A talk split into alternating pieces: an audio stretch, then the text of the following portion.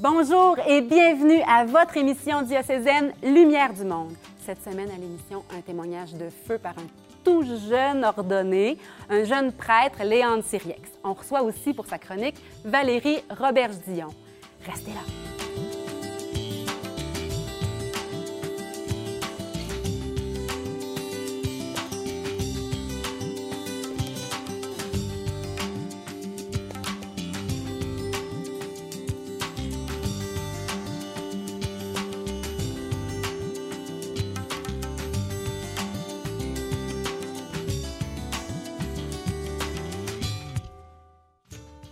Ça fait vraiment plaisir de vous présenter aujourd'hui Léandre, que moi-même je découvre aussi avec beaucoup d'émerveillement parce que tu es vraiment un prêtre de feu, un jeune prêtre de feu. D'ailleurs, l'émission est diffusée la semaine de ton anniversaire pour tes 37 ans. Tu as été ordonné, Léandre, euh, le 24 juin dernier, en la fête de Saint-Jean-Baptiste, notre fête nationale ici. Comment ça s'est passé? Raconte-nous donc un peu. Ben, en fait, euh, l'ordination s'est passée en plein confinement. Ben oui. Euh, on a été euh, bénis d'avoir à, à la veille, à quelques jours euh, ou une semaine avant, l'augmentation du nombre de personnes à 50 dans le lieu de culte, étant trois à être ordonnés. Donc, nous avions le droit d'inviter 10 personnes chacun, euh, plus euh, les invités, euh, les autres prêtres et les intervenants au niveau liturgique. C'était une très, très, très, très belle célébration. J'imagine, mais bon, avec peu de monde, pas trop déçu? Non, il n'y avait pas peu de monde. Il y avait plus de 2000 personnes qui suivaient ça. Ah, Oh, avec les réseaux oui. sociaux en direct, Et en passant, j'ai eu tellement de commentaires d'Europe, d'ici et d'ailleurs. La famille, plusieurs personnes m'ont dit, même des amis du Québec, m'ont dit qu'ils se sont rassemblés dans des lieux sur écran géant pour suivre l'ordination ensemble. Et certains m'ont dit, ça va être plate ce qu'on va te dire, Léandre, mais une chance qu'on a suivi à la maison parce qu'on a pu voir De près. des choses qu'on n'aurait jamais pu voir si on avait été à la cathédrale. Bien sûr, bien sûr. Ben, hein, tout est bénédiction finalement. Tout est grâce. Ah oui, tout est grâce. Ben, en même temps, euh, je pense que tu aurais voulu euh, faire un triduum vocationnel entourant. Tu avais commencé à préparer ton ordination, tu aurais aimé faire une journée avant, une journée après avec du monde, avec des jeunes pour parler de la vocation et tout ça. Puis je pense que tu t'es même servi de ça pour préparer une superbe vidéo. Euh, Est-ce que tu peux nous raconter, s'il te plaît, euh, comment ça s'est préparé, l'idée de cette euh, vidéo promotionnelle pour porter témoignage, pour que ce soit su, que ça donne le goût au jeune homme de devenir prêtre? Ben, en fait, au, départ, euh, l'idée euh, vient d'un de mes amis, Elias, qui est le réalisateur. hein. C'est lui, euh, je vais faire affaire avec lui, c'est lui qui est le réalisateur. Et en fait, on jouait, on jouait, au, basket ensemble les lundis soirs, euh, depuis la formation Grand Séminaire, parce qu'il faisait partie des, des- jeunes extérieurs qui venaient jouer avec les séminaristes. On a développé une très belle amitié. Et puis, il me dit souvent, Hey, Léon, j'aimerais faire des choses avec toi, des projets avec toi et tout ça là. Et souvent, il faisait des shoots shooting euh, pendant le- les matchs de basket ou avant. Et euh, je lui avais dit, écoute, j'ai une idée, euh, est-ce que ça serait possible de faire une vidéo promotionnelle, vocationnelle autour de mon ordination? Il a vite sauté sur l'occasion en me disant, hey, j'ai une bonne idée là. Et c'est comme ça qu'est venu, il m'a suggéré l'idée de faire une vidéo qui me représente moi, qui je suis. Parce que lui, il trouve que c'est original. Moi, je ne trouve pas, mais bon. Lui, bah, il dit, il dit Eh, c'est c'est bon, Léandre, que les gens, il dit, je ne connais pas très bien le- le- la, la vie en Église catholique, mais je pense que ça serait bon que les gens te connaissent comme nous qui jouons au basket, nous qui ne sommes pas pratiquants, on te connaît. Et peut-être que ça va faire allumer les gens en disant, hey, c'est un gars de même qui devient prêtre. Et c'est comme ça, tranquillement, que s'est construit l'idée. Puis lui, il voulait surtout mettre en évidence euh, ma personne, ma personnalité, mes, tatouages et autres. Quand l'annonce, quand la, COVID a commencé à, être très sérieuse, moi, je lui ai appelé, moi, je lui ai dit, ben, écoute, je pense qu'on va laisser tomber le, le projet. Il m'a dit, mais es-tu malade? Ben non, au contraire, justement, on peut s'arrêter sur toi, Léandre, qui euh, donne ta vie, là. Avec quoi Comment embarques-tu C'est curieux quand même de voir que c'est quelqu'un de, à- de l'extérieur d'église qui, moi, m'interpelle. C'est la deuxième fois que ça m'arrive. hein. La première fois, c'était au sujet de mes tatouages. C'est un jeune non pratiquant extérieur à l'église qui m'a interpellé en me disant Mais t'es bizarre quand même. Ça fait deux heures, on jase, on sociabilise. Nous, on a le goût de t'écouter. Mes collègues s'arrêtent pour t'écouter. Mais tu pourrais rejoindre les jeunes de Limoilou, là, l'été, avec tout, avec tout ça. Là. Et c'est Elias qui m'interpellait aussi en disant Hey, il y a de quoi, il faut oser. Là. Je me suis laissé déranger. Mais je pense, Léandre, que tu es quelqu'un d'audacieux. Moi, c'est ce que. Parce que moi, j'ai j'ai visionné la vidéo qu'on va regarder ensemble, si vous le voulez bien. Je l'ai vue d'avance. Et c'est très audacieux. Moi, je suis euh, emballée par ce- l'audace qu'on peut donner au service de Dieu, au service de Jésus et au service des vocations. Sans plus attendre, on regarde la vidéo ensemble. On vous revient avec Léandre tout de suite après. Dis-moi, quand je marche dans la rue, ce regard est-il le tien? Le jugement du passant fixé sur mon col romain et ma soutane, sa méfiance et son dédain, est-ce toi? La peur sur le visage des miens, leurs avertissements, lorsque j'affiche ma foi en plein jour, est-ce toi, cette foi blessée, qui se cache dans les maisons, se barricade dans les églises et reste prisonnière au fond des cœurs. Est-ce toi qui me parles? Essaies-tu de me confier que le monde a désappris l'invisible? L'expression de ma foi est un sport extrême. Je ne la déguise pas. Je porte ta parole sur ma peau. Elle survivra à ma chair et au modes. Je suis ton athlète, ton serviteur et ta création. Je cours annoncer partout le vol paisible de ta colombe, la permanence de ta flamme et le sacrifice de ta croix. Ma foi ne craint pas la honte, c'est l'espérance endurcie. Elle fracasse les portes, sourit puissamment à l'injure et va en toute liberté dans la ville. Ma foi aime la foule, célèbre lors des fêtes et console lors des peines. Malgré les tentations, elle n'en vit plus la gloire et l'argent. Elle désarme la moquerie et défie le pouvoir avec sa charité combative. Cette joie de t'être fidèle, tu dois me laisser la répandre dans les rues de mon prochain, jouer avec elle aux yeux de tous, comme au sport à la fois le plus beau et le plus difficile du monde. Je veux te servir avec ce que j'ai de plus singulier. La fragilité de mon humanité sera sa force. Ainsi, je te célébrerai sans censure. Je serai alors le serviteur de Dieu.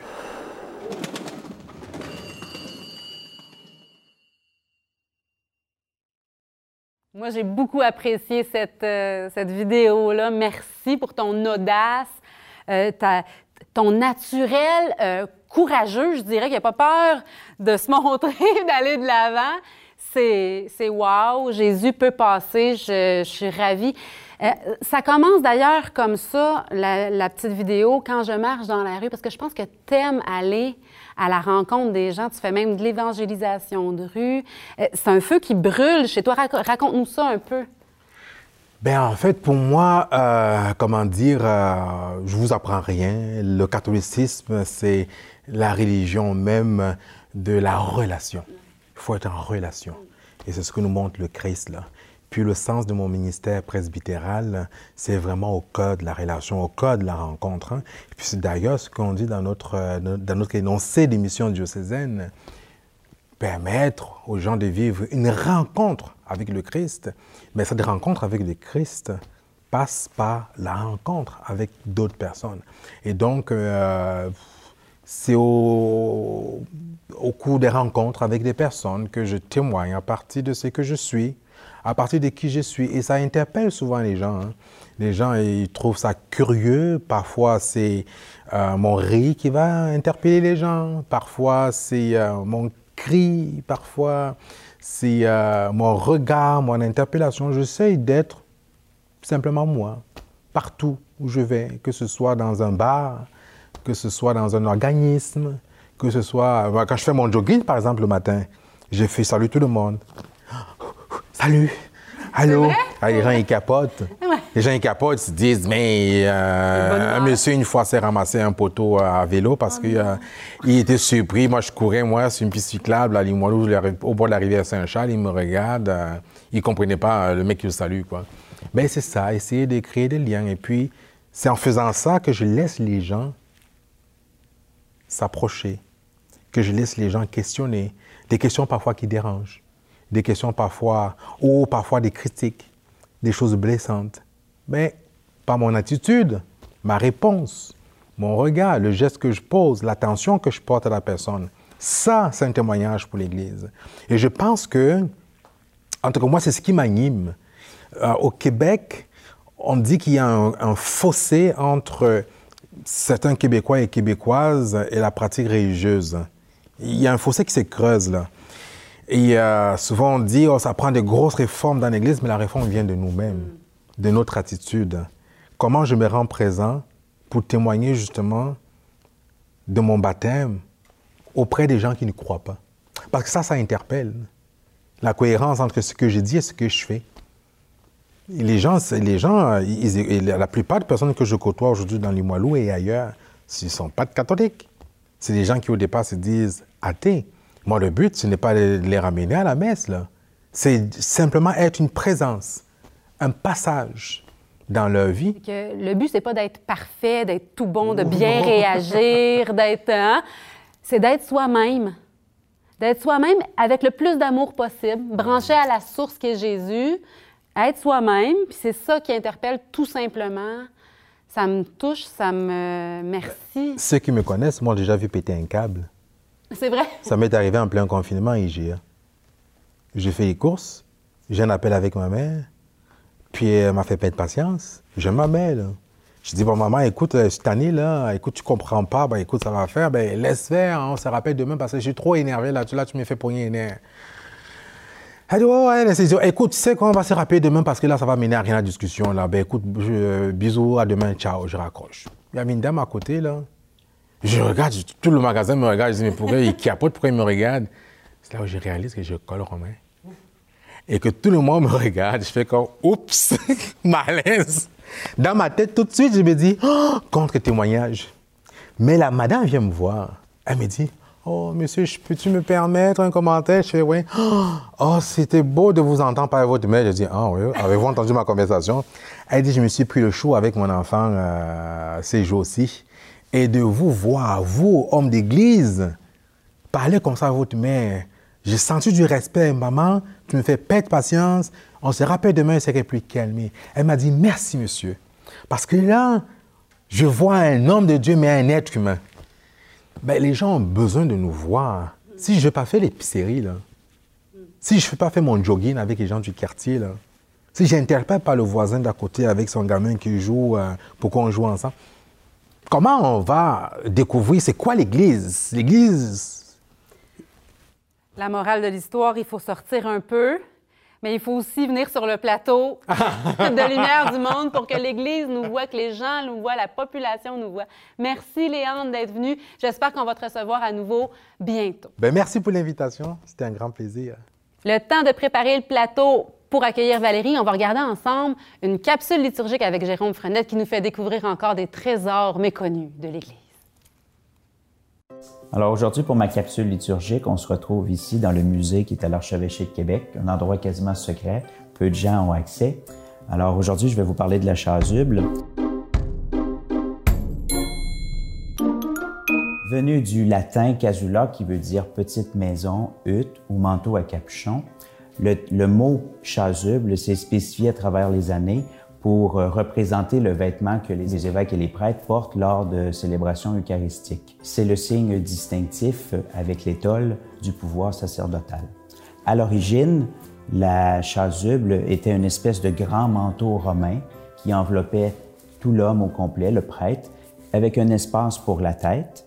Euh, donc, d'où pourquoi la traduction latine petite maison. Avec les siècles, la forme de la chasuble a évolué pour ne devenir que deux pans, euh, un sur la poitrine et l'autre euh, dans le dos du prêtre. Et voyez la forme particulière euh, du devant de la chasuble avec une coupe ici plus arrondie pour laisser un espace plus ample pour les mouvements pour le prêtre. Et voyez la similitude avec une espèce de boîte à violon. Donc, dans le langage courant, on utilisait le mot chasuble à violon.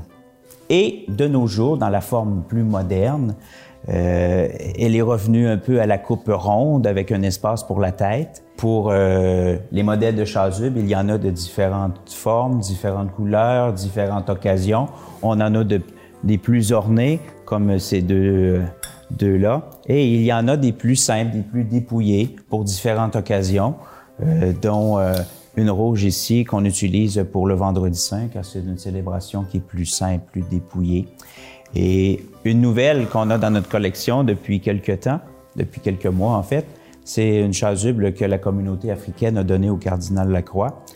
Euh, il est allé célébrer la messe de minuit avec eux. Ils lui ont donné une belle chasuble. Alors, le choix des chasubles, simple ou euh, plus orné, est au choix du célébrant.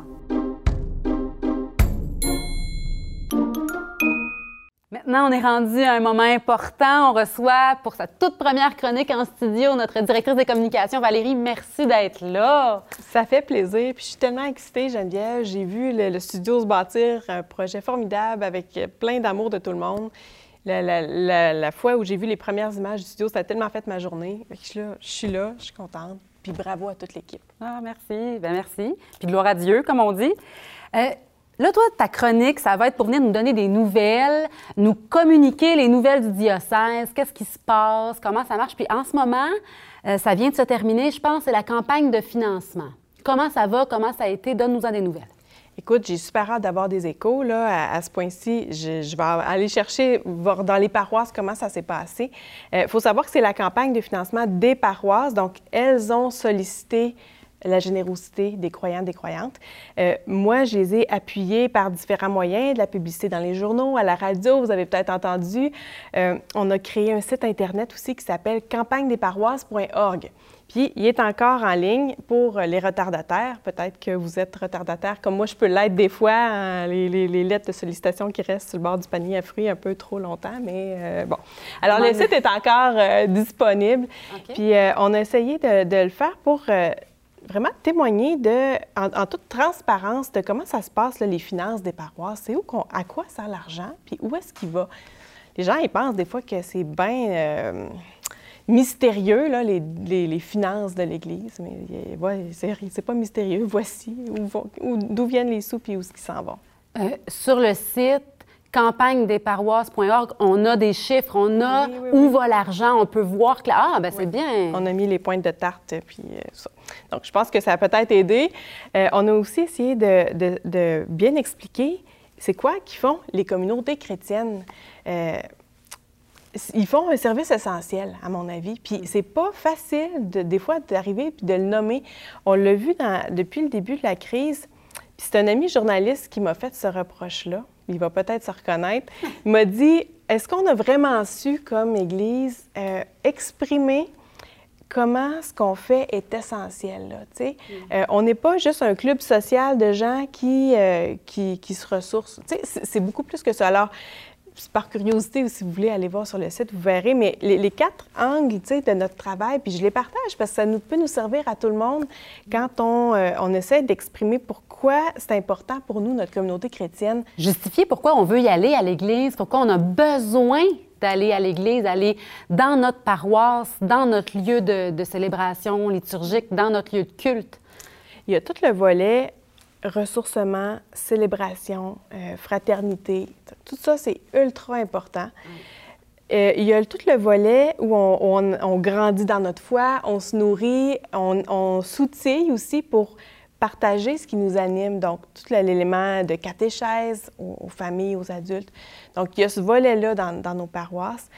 Il y a le volet de, prendre soin de notre patrimoine religieux. Hmm. C'est vraiment, tu sais, on a 221 églises dont on s'occupe. Donc, on essaie de, le valoriser, cet héritage-là. Puis, il y a le volet, euh, le volet où on, prend soin. C'est pas le, c'est pas le plus... Euh, le moindre des volets, c'est de prendre soin des personnes qui vivent la souffrance.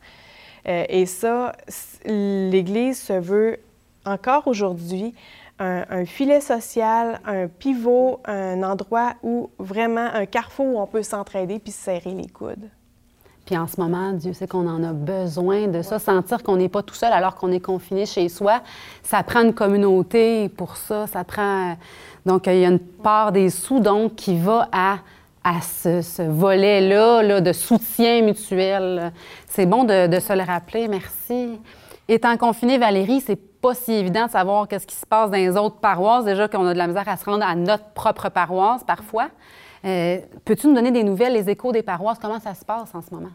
On a beaucoup d'échos des paroisses. On est maillé étroitement avec elles pour les, supporter actuellement. Il y a énormément de défis. Il y a des milieux où il y a de la créativité, il y a de l'espoir, on se sent les coudes, on, cherche des pistes pour se faire présent comme Église, là, là où ça compte.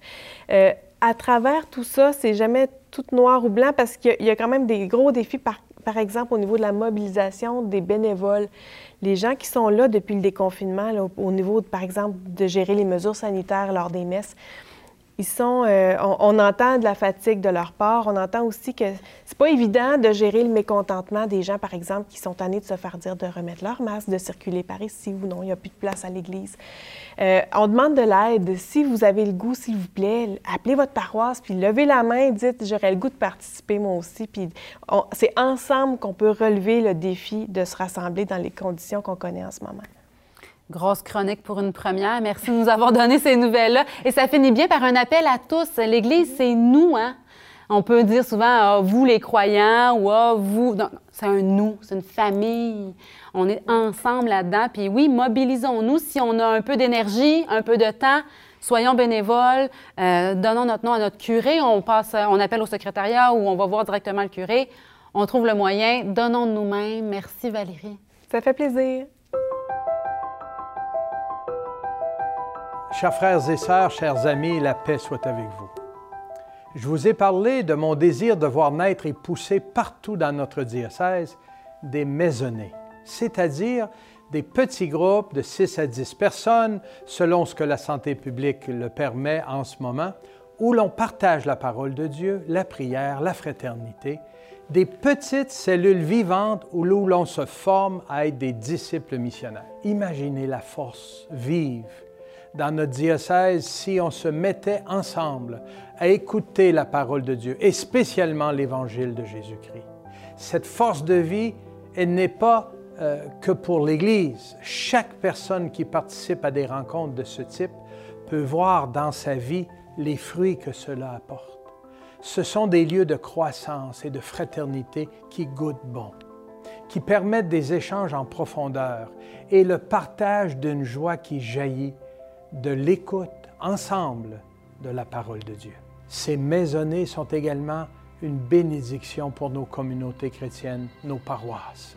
Ces petits groupes parsemés ici et là dans la communauté sont des cellules vivantes qui forment le corps d'une véritable communauté de baptisés qui deviendront des témoins au cœur du monde de la joie de l'Évangile. Vous savez, des expériences semblables se vivent déjà chez nous.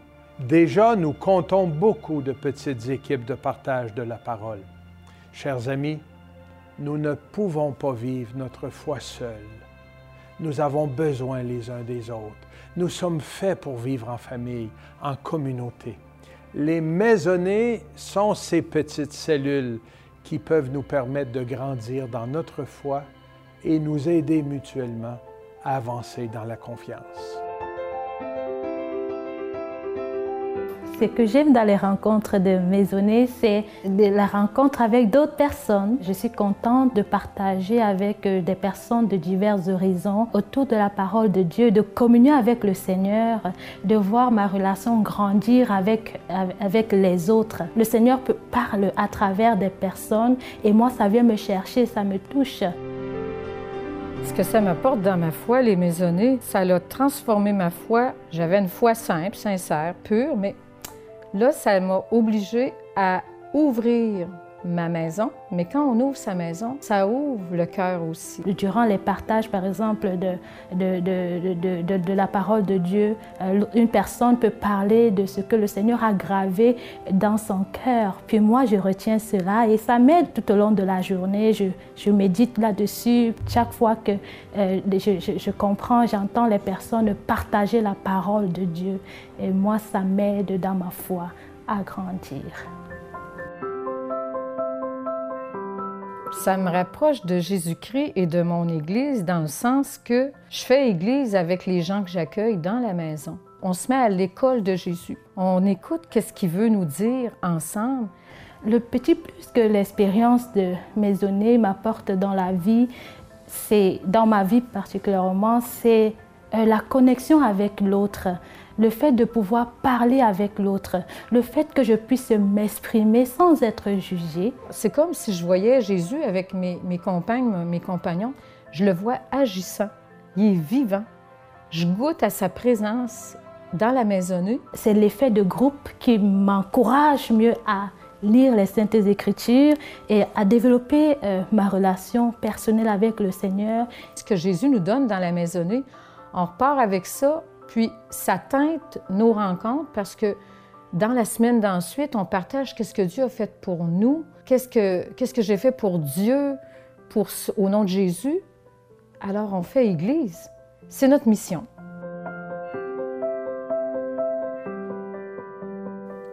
Vous l'avez constaté en les écoutant, c'est le cœur plein d'enthousiasme que ces témoins, ces personnes nous parlent de ce qu'a produit dans leur vie le fait d'être réunis autour de la parole de Dieu, d'échanger ensemble et de découvrir des moyens pour mieux suivre Jésus dans leur vie de tous les jours. Allez, faites le pas, ne tardez pas pour découvrir la beauté d'une maisonnée, d'un petit groupe maison de partage et de vie. Vous verrez, en peu de temps, vous allez non seulement découvrir davantage l'Évangile de Jésus-Christ, mais aussi découvrir des frères et des sœurs avec lesquels faire un bout de chemin. Lorsque nous lisons dans les actes des apôtres, nous voyons comment les communautés chrétiennes sont nées et se sont développées d'abord par des petits groupes dans lesquels des baptisés, des nouveaux venus ont pu grandir, se soutenir et devenir des disciples missionnaires. Nous rassembler en petits groupes, en maisonnées, je suis convaincu que c'est un chemin de renouveau pour nos communautés chrétiennes et pour notre Église. Engageons-nous sur cette voie elle est porteuse de vie et d'avenir.